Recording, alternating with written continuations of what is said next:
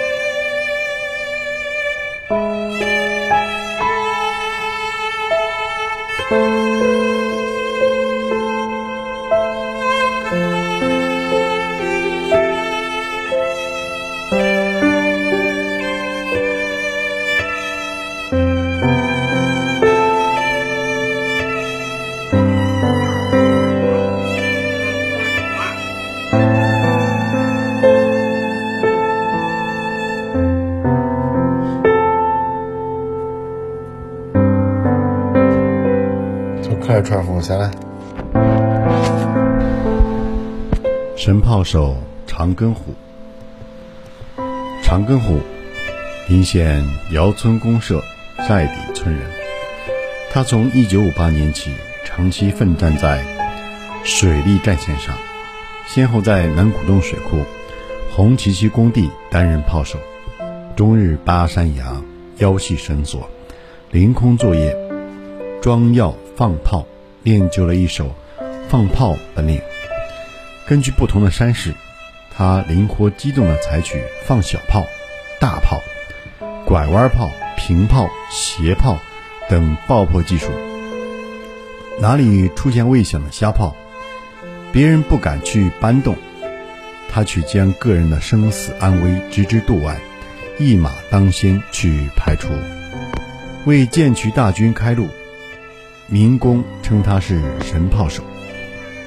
一九六六年四月，三条干渠浚水通工典礼时，他被评为红旗渠建设特等模范。红旗渠总干渠可以说是用炮崩出来的，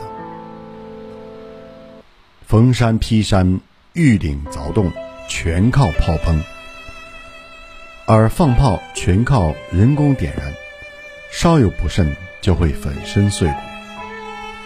长根虎凭着他的勇敢机智，带领炮手在悬崖上开凿炮眼，装药放炮数以万计。现在一些专家还将定向爆破当做一项有极高技术含量的技能进行炫耀。其实，早在几十年前，长根虎就已经将这一技术。运用的炉火纯青。当时在施工所途经一座山的旁边有一个村庄，要想在山上进行威力巨大的爆破，炸药产生的震动和四处飞溅的石头，必然会对村庄内的房屋造成严重损坏。当长根虎到来后，立马巡山找点，打眼装药，拉线布管。很快就成功的进行了爆破。尽管半个山体都被削掉，可一旁的村庄却鸡不飞狗不叫，没有受到丝毫影响。而离山体只有两三米远的房子内，连一粒灰尘都不曾掉落。在修建红旗渠总干渠的时候，有一次来了一个拍摄组，要拍摄开山放炮的镜头，机位的布置成了一个难题，因为摄像机距离爆炸点远了，拍不出天崩地裂、乱石穿空的效果，但是。机位距离爆破点近了，却又非常危险。摄制组为此非常头痛，谁也不知道机位到底定在哪里合适。这时候，他们想到了被誉为神炮手的长虎根，就问长虎根：“老长，你说机器应该知道哪里？”老长略加思索，腾腾腾往后走了几步，大手一挥：“就这里。”记者们摆设好机器，准备拍摄，那边就开始点炮。轰！炮声响过，山体开裂，飞沙走石，天空中布满了大大小小的石头。这情景漂亮是漂亮，可是真危险。大家虽然戴着安全帽，但心里捏了一把汗。石头飞起来之后，在重力作用下，又马上飞快的下落。一阵石头雨，噼里啪啦落在了距离摄像机不远的前面。等大家缓过劲来，一起向长根虎竖起大拇指，真神！有一次在仁村镇白家庄村北的山上放老炮，他设计的拐弯炮洞一次装药一千多公斤，他点炮后就撤退，但是。还没等他撤到安全的地方，炮就响了，山崩石裂，流石滚滚，半架山都塌了，崩下石头一万多立方米，他也随着山石滚落到山下。远处的民工都以为长根虎这次完了，呼喊着前去抢救。等从山崖下找到他的时候，幸运的是他仅仅受了点轻伤。县委书记杨贵听说后，亲自来看望他，并要亲自给他改名。怎么改？原来长根虎在家排行老五，原名叫长根武。老书记听他说“大难不死，如山上的老虎一样，英勇顽强”，就说“长根武，长根武，不如改成长根虎，虎虎生威的爬山虎”。从此，长根武有了一个响堂堂的名字。